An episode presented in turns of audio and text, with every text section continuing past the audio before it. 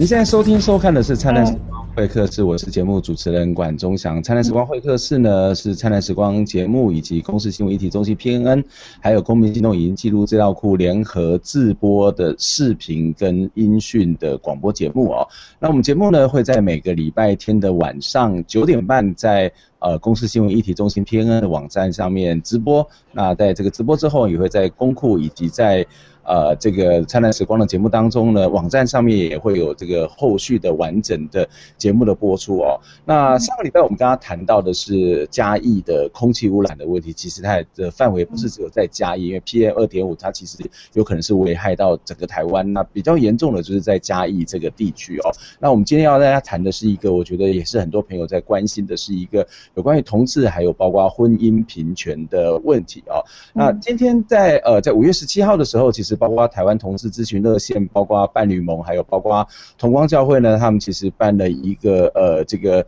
呃，这个活动哦，这个活动其实是叫做三百六十行，行行出同志。五月十七日呢，这个出柜反恐同的活动呢，也呼吁各行各业呢，能够愿意公开的的去支持这些所谓的呃愿意出柜的同志哦，然后对这个所谓的反恐同的这个运动呢，能够做出一些社会上面的回应哦。当然，在五月二十一号的时候，伴侣盟也。呃，召开了一个记者会，呼吁我们的政府能够赶快的去审查婚姻平权的草案了。因为其实，在一九九六年，呃，许佑生先生跟 Gary 啊，其实他们就已经办了这个台湾首次的同志的婚礼。那今天节目当中就要来邀请到的是伴侣盟的呃简志杰来跟我们一起来讨论这个议题。呃，志杰你好。啊、呃，管老师好。呃，各位朋友大家好。呃，非常谢谢你来参加我们的节目哦。那我想，呃，可不可以请你先介绍一下这个呃伴侣盟到底是一个什么样的组织，以及伴侣盟想要推动的一些议题是什么？因为呃，我想前一阵子所谓多元成家的这个相关的法案，很多人关系，那也跟关于伴侣盟其实是有非常密切的关系的。是，呃，伴侣盟其实是从二零零九年开始，呃，主要是从妇女新知基金会开始召集，然后就召集了一些呃同运的团体以及关心性别人权的团体，然后包括妇女的团体。那时候我们就觉得说，台湾目前这个法令上面，如果只有婚姻作为成家的一个选项，其实是太狭隘了。那包括像同志的伴侣，然后或者是在一些妇女团体里面，我们看到一些。老年的女性，也许他们会跟友伴一起组织家庭，也许他们其实有第二春的伴侣，但是因为，呃，其实很多小孩其实是反对自己的老爸老妈再婚哦，像类似这样，他们其实就会组成同居的家庭。那当然，我们也看到，像我们这个年纪，其实身边的朋友大部分其实宁可选择同居，而不会选择结婚。对，所以像这样子的家庭在台湾是日益的增多，也就是说，非婚家庭在台湾是非常多的。但是我们从统计数字，大概后来我们也发现了啦，统计数字也可以看到，目前一人跟两人的这种小家庭的组成，就是说家户里面只有一人两人的家庭，大概也都超过了三十几。那女性未婚的人数其实也是急剧增加，所以我们大概可以看到整个社会变迁上面，家庭其实是变迁的非常的快速，而且急剧的改变。但是我们的法律却从来也没有在回应目前家庭的变化，所以我们那时候就在想，从我们身边非常多朋友的例子，我们应该要来重新思考国家的法治是是要如何的比较平等的，而且比较自就是比较开放自由的回应这些新兴的家庭的存在。所以呃几个团体就开始在尝试的在做立法。的一个计划，所以后来我们就是花了三年的时间讨论，最后当然是研究了各国的呃大概八到十国的立法例，然后呃重新讨论台湾大概会需要什么样子的法制，所以最后呃提出了多元成家的方案。那多元成家其实是三套法律，就是其实是三法，不是一套哈，所以说三法里面就是包括像婚姻能够平等，也就是说婚姻平权就是希望让。婚姻可以让不分性别性倾向的人可以进入，然后另外一个我们写的另外一套法律是伴侣制度，那伴侣制度是给两个人使用的，只是说这两个人可能是老老呃，就是说这种所谓第二春的呃老爷爷老奶奶，或者是同居不婚的伴侣，或者一些不想进入婚姻的伴侣这样子。然后第三个就是家属制度，那家属就是指同住在一起的人，那他们因为没有。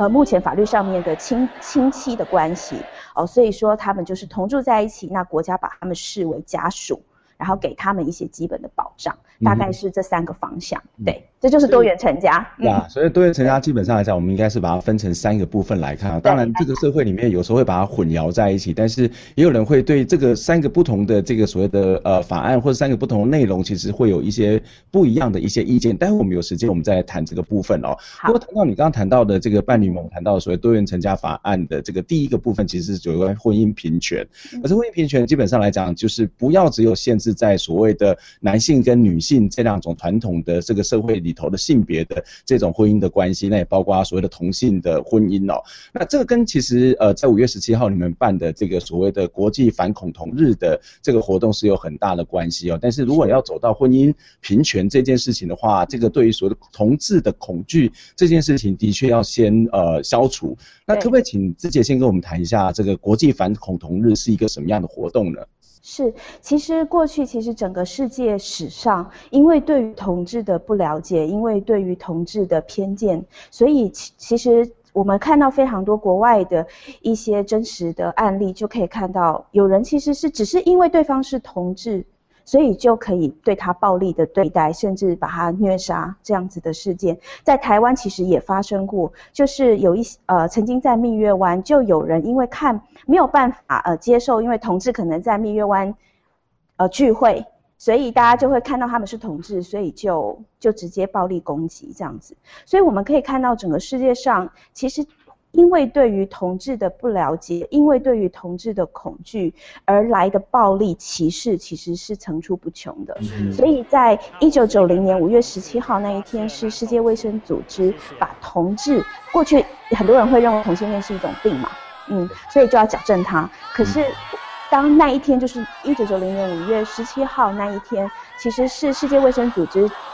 呃正式的宣告，同性恋不是一种疾病。同性恋就是一种跟人类其实所有的性倾向一样，就是一种性倾向。嗯，那就是等于把同性恋等于是自然化了，就是说同性恋并不是一个偏差的行为，也不是一个需要被矫正的疾病。那我们就把这一天啊、呃、定做国际的反恐同日。也其实如果翻译，有些人会翻译国际不再恐同日，就世界不再恐同日。我们希望从这一天开始，我们社会、我们的世界对于同性恋要有一个新的。看法，一个重新的认识，不要因为恐惧而再给予歧视跟暴力的对待。对，嗯、那我我想在很多人的心里面会觉得说，哎，同志不是每一年都会办大游行嘛？那我们好像在电视上面过去看到很多人对有很多的同志的刻板印象，那现在好像也越来越少了哦。是，似乎很多人觉得说，哎，同志的人权在这个社会上面也越来越受到彰显，甚至可能也有某种程度的这种保障哦。是，那。那在现实的生活是怎么样呢？还是我们所想象的这种同志好像越来越得到这个尊重跟保障，但是在现实上面，他可能在职场上面，在学校里头，在家庭当中，他可能面临到很多不一样的压力呢？对，其实我们这多年来也一直认为说，台湾的社会其实比较友善了，好像同志也都，例如说每年的同志大游行，好像我们的媒体也都蛮正向的报道。那甚至我们到校园里面演讲，也有非常多的同学会告诉我们说，老师你们那个年代都不是，是是很可 很可怕，没有错，我们这个年代都不是诶、欸，大家都是直接出轨这样子，好像没有什么问题。可是事实上我们知道不是这样子的。如果是这样子的话，其实这几个月来已经发生非常多起。其实，比方说女同志呃伴侣就是牵着红线要要自杀的案例，那这个也会让我们回想起过去，其实有非常多的同志因为得不到父母、得不到呃整个学校或者是社会的支持，所以就自杀这样子的事件，其实是很多的。对，所以说其实我们的社会并没有我们想象中的友善。那从去年当伴侣盟提出了这个婚姻平权草案，在一读复委之后，我们其实看到了社会上多么巨大的恐慌。从一一三零有多少人走上街头？嗯，那我相信这个东西，或者说这些人的反应，其实是社会上蛮多数人的一个一个害怕。那他们会觉得说，过去他们会觉得同性恋其实就是不好的，只是过去没有办法说出口。那今天同性恋要开始争取婚姻平等的权利的时候，他们就开始恐慌了。他们会想说，难道我们的国家要把同性恋视为正常吗？嗯，未来如果他们跟我们一样在法律上面平起平坐，是不是我就不能再告诉我的小孩说你不要乱搞同性恋？嗯哼，那也就是说他们的这些恐慌其实就会反映在他们对于我们法案的反对上面，他们会觉得同性恋是特殊的，也许他们不敢说不好，但他们会说这是很特殊的，你们自己要有特殊的法令随便你们，但是不要跟同异性恋平起平坐。嗯，所以我们的法案其实正好就是戳到了这个点。就是我们认为人人都是人，大家都应该获得平等的对待。这件事情上面，我觉得反对者其实没有办法接受。嗯哼，对。其实我们看到在一一三零或者是一些相关的这种所谓的反同的这些行动当中啊，我们看到教会其实占着一个非常重要的一个比重哦。对。可是我也跟很多朋友在讲说，其实教会其实这个它是比较强的忧虑感。是比较强的焦虑感，而且它是一个比较行动积极的一个一个群体，但是他所要面对的，或者是所谓的婚姻平权也好，或者是多元成家的相关法案也好，他面对是整个社会里头的各式各样的人，而这个力量的人其实还没有真正的被，还没有真正站出来哈。那我们看到，但当然是教会站出来。那所以，如果我这样的说法是成立的话，背后可能隐藏的一个比较大的问题就是。同志的一个议题，它其实是非常跟传统的华人社会的道德或者是婚姻观念是有很大的落差的。嗯、那这样子，如果说是在法律上面去做一些调整，那但是它还是面临到相关的文化上面的这种所谓的不能够理解或是不同意的状况，那这个真的能够去解决呃目前同志所面临到的困境吗？呃，其实我觉得这个分两个层次谈啦，就是说，我觉得在立法过程当中，就像我们这一次终于把法案提出来了，那么社会上也真的开始讨论同志的议题。过去其实就算同志游行走了十多年嘛，好十年了，可是我们的社会对于同志的议题，其实还是处在一种暧昧、不愿意讨论或是沉默。的一个状况，就像我们刚开始提法案的时候，每次社会的朋友问我们说：“哎，那你们觉得最大的阻力是什么？”其实对我们来说，最痛苦的就是整个社会不讨论，嗯，没错，非常的沉默，然后非常的觉得这不关自己的事情。那我觉得好家在是这个法案被提出来，而且还引起这么大的反对，所以我们看到这个议题变成公共议题了。我们可以看到，像例如说，我们现在现在就可以，你看，大家可以。看，透过这个节目，我们来讨论婚姻平权的议题，来讨论同志如何的在社会上受到歧视的议题，甚至其他的各大媒体也都有这样子的大篇幅的讨论，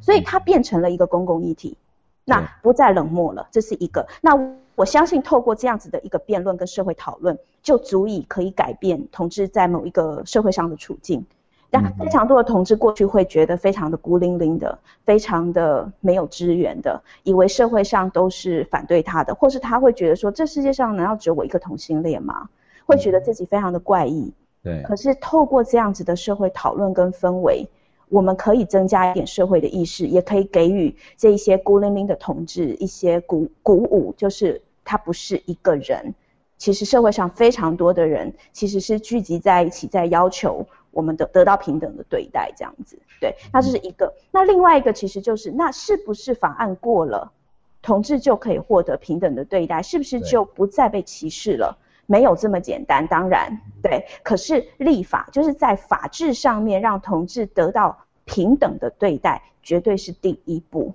嗯，而且他必须要这样做，因为当我们的制度还存在着给予同志差别的对待。那么它就是让整个社会歧视同志最大的一个借口。嗯，因为我们的法治都没有给予同志平等的对待的时候，大家就会觉得同志本来就可以被差别对待，我们歧视同志是有理的。嗯哼，对，所以其实法治上面能够获得第一步的平等，我们觉得这个才是，就是这个是最最基本的要求。而在这个要求之上，我们再来改变社会的文化跟跟这个社会上面对于同志的呃，可能是一些偏见或者是刻板印象。当然，这个是同时在做，但是法制必须要做改变，这样。啊，我我想这也是一个必要的，不管是在一个所谓的社会运动的这个角度来讲，或是在社会里面的一种所谓的公共讨论的这个面向来讲，呃，透过这个法律的这个立法的程序啊，那我想会有更多的人去关切呃这个议题，而且这个议题其实我觉得并不是一个非常个人的，它其实是一个整体社会的，因为在每个的家庭当中或者在每个个人当中，他其实都会有遇到类似的这样的一种基本的人权的这种状况。哦。那我想这是一个很重要的一个面向，特别是刚刚志杰提到所谓的社会讨论这一件事情，呃，它才是一个非常重要的一种人权的基本落实，甚至是一个民主很重要的保障哦。我们先休息一下，我们待会再回过头来再来跟呃伴侣盟的秘书长简志杰一起来讨论呃这个所谓的多元成家法案当中，呃刚刚谈到有三个不同的这个所谓的方案哦，这个方案里头我们看到它最主要的主张是什么，以及社会上面会有什么样疑虑，会有什么样的一种呃不同的意见，我们待会再回来讨论。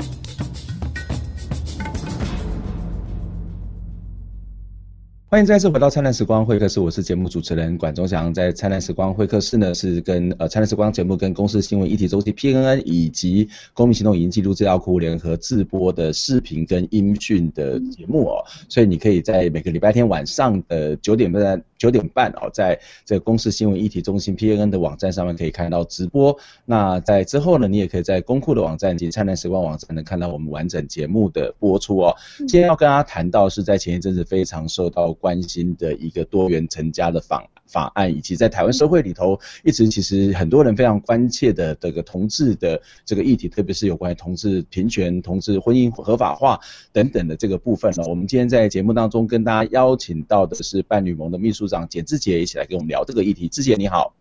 啊、大家好，呃，老师好。嗯，我们刚在上段节目当中，其实也提到说，呃，很多人会觉得说，台湾的同志基本上来讲，好像他呃出柜啦，或者是说每一年的同志游行都有很多人参与，甚至很多人觉得说，其实台湾的同志没有这么大的一个一个所谓的遭到歧视的问题，相对过去来讲，其实好很多。可是我们其实刚刚在中段的节目当中也调到说，其实，在现实的状况里面，还是有很多的同志其实是在各种不同的日常生活里面。呃，坦白说是种点点滴滴的这种所谓的压抑，或者是被压抑，或是压迫的状况嘛。嗯，对，其实是因为其实呃，怎么说，我我参与同志运动的时候，其实很年轻嘛，哈，所以那时候我其实从来不会去想到说成家这件事情跟我有什么关系。嗯，因为确实大家会觉得，哦，好像真的要遇到问题，要到生老病死这种，好像离大家都很远。可是参与了这个运动之后，才会发现其实。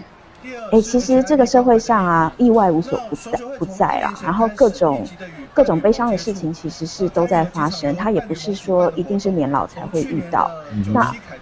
比方说，班蒙过去就曾经也有说过一对一个同志，一个是男同志，他其实是来求助的状态，他来求助。那其实是为什么呢？因为跟他在一起十八年的。男友其实已经十八年了的，嗯，然后就突然就意外就往生了，这样。那意外往生的状况，我们就不能谈太多，因为是个案的状况。他就意外往生。那意外往生之后发生什么事呢？就是说，呃，因为他们。呃，因为有一些优惠利率的关系，就是银行有优惠利率的关系，所以他就是把所有的钱，其实都是存在这个往生的男朋友的名下，嗯、然后包括他的车子啊、房产，其实都已经过户给了这个往生的男朋友。嗯、好，所以当他意外走了之后，他第一个想法，当然就是先赶快把钱提出来。那他想提出来，当然第一个想法是这是我的钱。第二个想法就是说啊，就是未来后世可能会需要用到丧葬费用，对，所以他就把钱提出来了，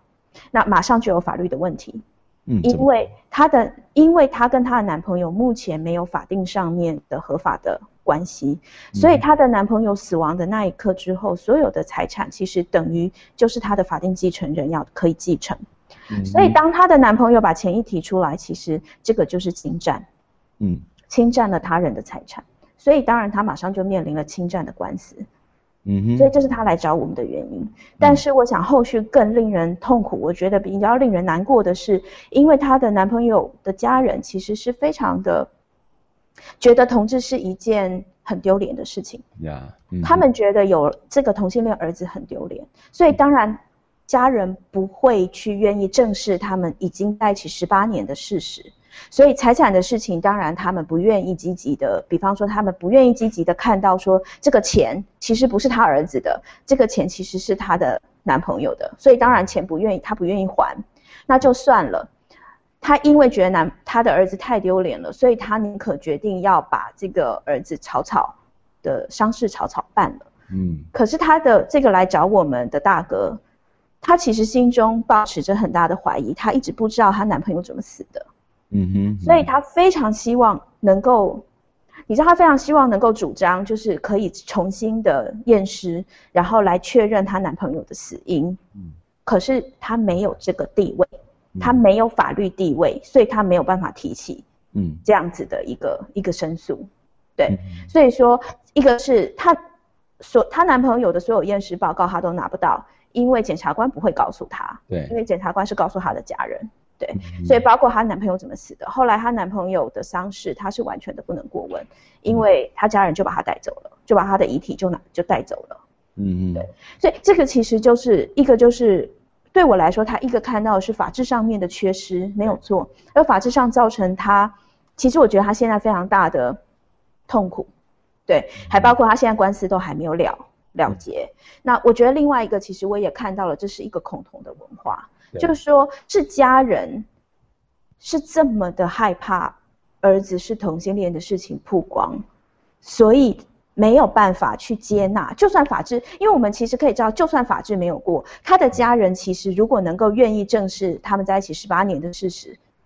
我想。至少参加丧礼，或者是说愿意愿意把钱还给他，都还有机会。但是家人不愿意嘛？嗯嗯，对。所以我是觉得这个其实都跟很多，例如说，这不只是法的问题，当然包括文化的问题。没错。那很多人也会说，难道文呃我们的法过了这件事情，就说家人就可以接纳吗？嗯，对。可是我其实就很想说一个很有趣的例子哦，这也是我觉得呃我一个朋友很好的例子。嗯，其实他跟他的女朋友在一起已经五年多了，然后家人都认可，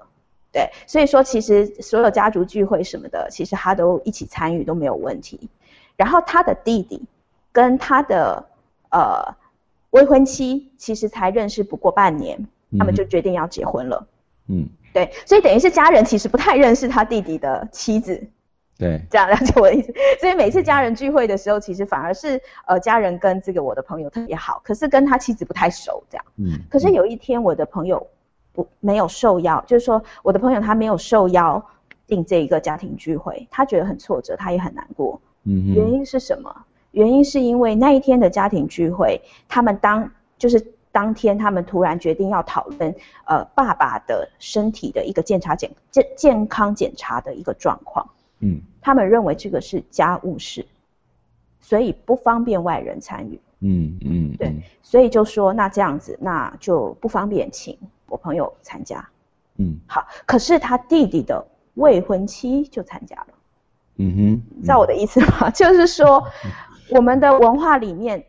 去去去定义谁是家人，谁不是家人。其实常常也是由法律上来定义的，而不是由情感面来定义的。对，所以说法令有没有可能，如果他们真的现在可以结婚，我想他进入这个家庭是完全没有问题，家人也可以毫无困难的把他视为家人的一份子。可是就是因为这个法没有过，家人不知道怎么认知他，所以当我们需要区分内外的时候，他就把他设为外人了。嗯哼，嗯哼，对，所以法确实有可能造成文化上面的改变，也会让同志感觉到比较被接纳，而且是比较有社会支持的。嗯，对。这这从这样的一个例子，我们刚刚看到，其实芝姐也跟我们刚刚做了一个非常好的一个明确的一个所谓的这种所谓的归纳，其实就是包括一个文化上面的问题，一个是在法律上面的问题哦。那基本上来讲，当然文化跟法律之间，它某种程度上面，它必须它常是一个所谓的辩证的关系啦。哦。那呃，当然，某种程度在法律上面调整之后，这文化才有可能慢慢的受到这些影响。很多时候他没有办法去，因为这个文化本身是一种被一种比较过于传统，或者是一种保守，或者是一种退步的这种形态，它可能必须有比较进步的法律来去跟它产生一些拉扯，或者一些所谓的辩证的这个过程哦。那另外一个部分，其实我我觉得也跟整个所谓多元成家法案是有很大的关联性的是，这个这个社会里面哦，对于所谓的家庭跟非家庭之间的这种所谓的在制度上。上面的保障，在法律上的保障，在法呃所谓的福利上面的保障，其实是有很大的这个落差。所以包括刚刚谈到第一个例子，能不能够这个所谓的继承的问题，其实也是在这个后来我们看到，包括像伴侣法的这个部分，或者是说亲属法的这个部分，其实是更多人关切的哦。那呃，我不晓得在现在的社会里面，家庭跟非家庭在法律上面的一些保障，它到底有多大的这种所谓的差异呢？也使得你们必须觉得应该要去推动这个，除了这个推动这法案，除了在一种所谓爱情的这种所谓的基础之上，在所谓的家庭权利的保障上面，在个人权利的保障上面，也是你们去推动一个非常重要的一个理由。对，其实哦，这个说都说不完，因为法律上面跟配偶相关的规定，其实大概就上千条这样子。对，所以说很多人就会说啊，如果说呃，例如说医疗有有问题，那我们就修医疗。好，刚刚说的继承有问题，我们来修继承。修继承的法律。对，可是我们刚刚看到了这个，我刚刚说这个男同志的例子，这个是很难修的，因为这个其实是法律地位的问题。嗯。所以社会上，如果我们没有办法给予我们生活生命当中重要的人一个一个比较确认的法令的地位，也就是跟他的身份如果没有办法产生关联的话，嗯，那么其实他在各种项目上面，不只是福利的问题，嗯，会出问题，像这种必须要代理。就是例如说代理，生活上面的代理，好，法律上面的代理，其实就没有办法执行。嗯，对，所以其实我会我会觉得说，这个真的是攸关非常多呃不同的层面啦。那所以也会让我们去想到，就是这个不只是同志要跟异性恋平等结婚的问题，对我们来说，结婚不结婚是一个平等的权利。对。对，可是多元成家法案的另外两项伴侣制跟家属制，是为了要回应我们现在的社会上，人们组织家庭的方式不是只有婚姻，嗯而有其他的方式。那么我们必须要看到这种其他的家庭的存在的现况，而必须要有法制予以回应。那至于说什么样子的福利或是什么样子的权利，哦，是这一些家庭需要的，我觉得都可以再谈。嗯，对对，可是至少要开始看见，嗯、这样才有谈的空间，这样子，对。对可是对很多人来讲，因为这个法令太快了，所谓的快，就是说它跟传统的这个所谓的家庭的概念哦，就是说家庭组成的方式的概念啊，或者说在文化上面的这种所谓人伦的伦常的概念，其实那个经验上面的落差是非常非常的大的哦。那所以很多人就是说，那假如你们真的就像你刚刚提到说，要解决这个这些所谓的在福利或者在很多制度的这些相关的不足的问题的话，那那为什么不修个别的法？例如说好了，刚刚谈到医疗，对不对？那医疗其实难道现有的医疗的相关的法令的？例如说，我们今天有一个人，他急着要这个呃，必须要开刀，那但是如果不是家属的话，他他不能够开刀吗？那如果不能的话，那我们就修那个法就好了嘛。或是现在的法律当中，是不是其实也有这样的保障？那为什么一定为了要这个所谓的这些相关的福利，或者是相关的这种法律继承的关系，而去把整个家庭的观念重新的去重组，或是甚至是被挑战跟打破呢？嗯，其实我觉得这个很好玩哦，就是什么叫做快？很多人就像例如说我们去演讲的时候，很多人就是说你这样讲一讲就要大家接受吗？可是我就会在想说，哎，这事情好像是因为是你第一次听到，所以你才觉得很快。可是，对，可是你看我们第一个呃要求地方法院要求他们要结婚的男同志是谁？是祁家威先生。嗯，他在一九八七年就已经要求他要跟他的。男朋友结婚了，嗯，所以台湾的社会明明就早就存在了这一些同志的伴侣，他们已经成家很久了，而且同志要讨论要不要平等结婚这件事情也超过十年了，所以重点是我刚刚说的，社会其实一直冷漠，所以才会觉得我们。我们的法案很快，可是事实上也都不是这个样子。那我们就说许佑生大哥好了。许佑生大哥在一九九九、一九九六年的时候，在媒体面前公开举行了他的婚礼，这是台湾的第一起。嗯，对。他就说，他三十五岁结婚，他现在已经五十三岁了。嗯哼。五十三岁了，他还是跟葛瑞在一起。嗯。而他还在争取婚姻权，所以我们怎么能说我们的社会走得太快？我觉得对于许又生大哥来说，是社会对不起他，嗯，让他的生命有十八年，现在其实他跟葛瑞在一起二十一年了，呀，这二十年来，大大家真的，他 又生大哥就说，王宝钏都等到先生了吧，他还等不到他可以结婚嘛，嗯，对，所以说快慢，我觉得哈，不是这一些不是这一些自己觉得没有准备好的人可以说的。别人的人权、别人的人生、别人的生命是怎么样的被耽搁？难道只是因这些人要持续被耽搁，只是因为还是这这我们的社会上还有一群人心中过不去，觉得他还想保有某一种异性恋的尊贵的地位吗？嗯，我们应该要为了这些人心中觉得异性恋很尊贵，所以就继续牺牲，继续等待。用这一些同志的生命在等待吗？嗯哼，对，我认为这个是不对，这也是不合理的。对，是我们必须要赶赶紧的改变，赶紧的让这些人获得平等的地位。嗯、对。我想这是一个非常重要，就是到底什么叫做快，什么叫做慢哦。那如果我们不是处在那个情境当中，我们会觉得说，哇，为什么给社会带来这么大的冲击哦？可事实上，这个社会早就应该好好的去讨论，或者要去面对这样的一个问题哦。事实上，我觉得很好玩哦，就是在每次我们在课堂上面，我们讨论这个话题的时候，其实都非常非常的热烈哦。但每次讨论的是大概成热烈程度跟谈论实习是差不多的哦。那我觉得这很好玩。那我会我会丢给同学一个问题，说什么叫做家？OK，那家的概念到底是什么时候才出现的？那这个家的组成什么时候开始有所谓的法律的保障？那在所谓的现代的法律之前，那那些家那些组成的方式，难道都不是家吗？OK，那我觉得这是一个非常重要，在谈这个议题的时候，如果我们真的要谈文化，那我们跟应该把那个文化的根源是拉到更长的面向，从人类的变迁的历史上面来看，或者是从一个所谓的家庭的概念的组成跟建构的过程当中，我们重新再去思考这件事情，说说不定，我觉得那个那个在讨论起来其实是会会更有意思，或者是大家就是不会觉得说，哦，原来其实。这个问题几几几千年以前就有了，或者是几千年以前，搞不好是比现在更进步的一种所谓的状态哦。那不好意思，因为时间的关系，我们今天就只能够跟志杰来聊到这边了。我们下次希望有机会再来跟志杰谈这个议题，我觉得这议题非常非常的重要哦。那我们的听众朋友、观众朋友非常欢迎你们在每个礼拜天晚上的九点半啊，在公司新闻议题东西偏的网站呢，可以看到我们的直播。之后在灿烂时光以及公库的网站可以看到我们完整的节目的播出。谢谢志杰，谢谢我们各位听众朋友，谢谢，拜拜。谢谢大家，拜拜。我的爱会给你个拥抱，抬起头，感受生命。